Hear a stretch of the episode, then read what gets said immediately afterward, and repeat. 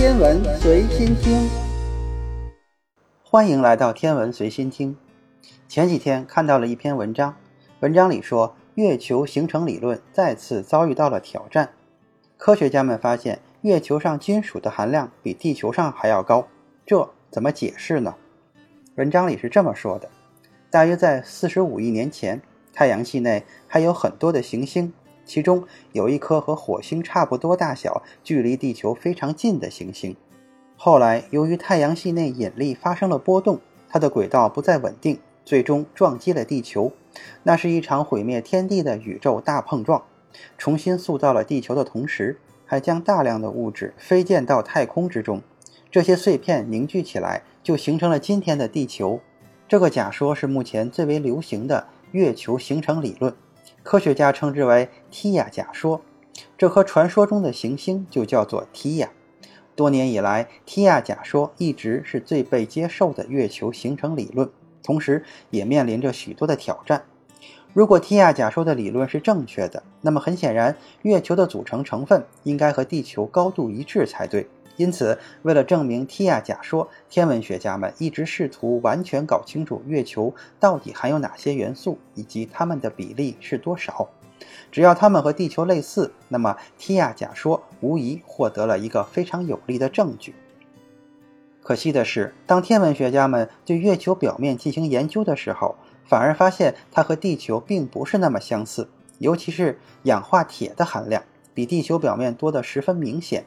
长时间以来，天文学家们都试图解释这个问题，却始终没有进展。而最近，其他研究人员的最新发现，更是给提亚假说带来了一个变化。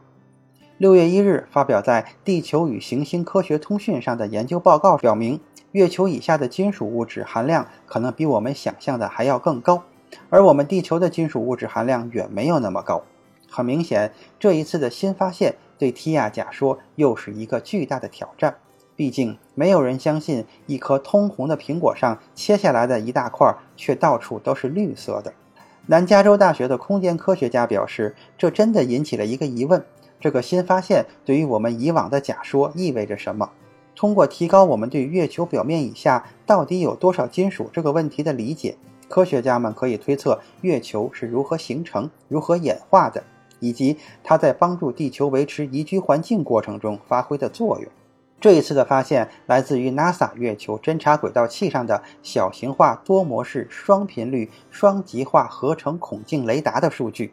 这个侦察轨道器能够对月球表面的物质进行观察和分析，灵敏度极高，甚至可以分辨月球表面的水是单独存在还是存在于水和矿物质中。侦察轨道器当时本来是为了寻找月球的水冰，于是对各个区域进行电导率的检测。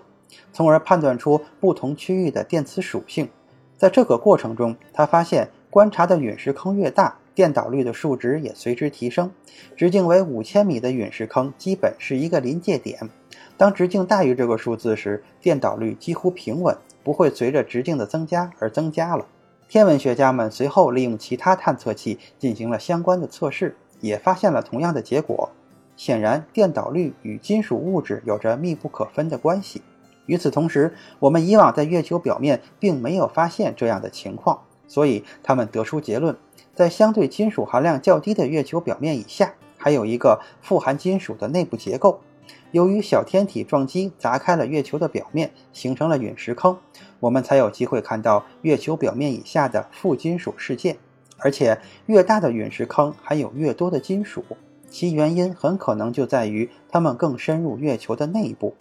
即使在月球周围运行了十一年，轨道侦察器依然能够为我们提供这样令人兴奋的发现。这也向我们表明，对于我们这个近邻的最悠久历史，我们仍然可以获得许多新的发现。轨道侦察器的数据有着惊人的价值，可以向我们展示大量月球表面的特性，而我们可以通过这些数据探测四十五亿年前到底发生了什么。当然，仅仅通过这一次发现。就想推测那么久远的历史也是不太可能的。我们需要更多的观测和研究。目前来看，轨道侦察器观测的陨石坑主要集中于月球的北半球，为了验证这次发现，他还需要在南半球进行相同的检验，以确定陨石坑的大小和金属含量之间是否有必然的联系。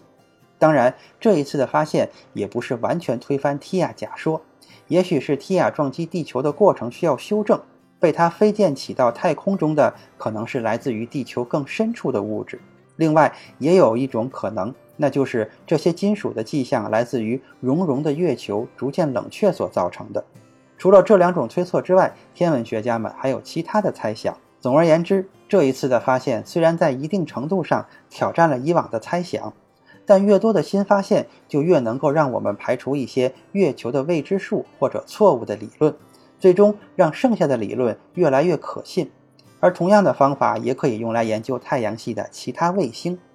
我们的太阳系内有两百多颗卫星，了解这些卫星在它们的行星形成和演化过程中所扮演的关键角色，可以让我们拥有一个更加宽广的视野，从而了解系外的超级地球上生物会在哪里和怎样的条件下形成，以及它们是什么样子的。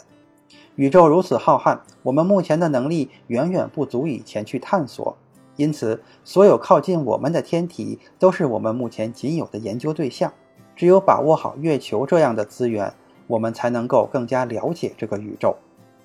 这篇文章就给大家介绍到这里，今天的天文随心听就是这些，咱们下次再见。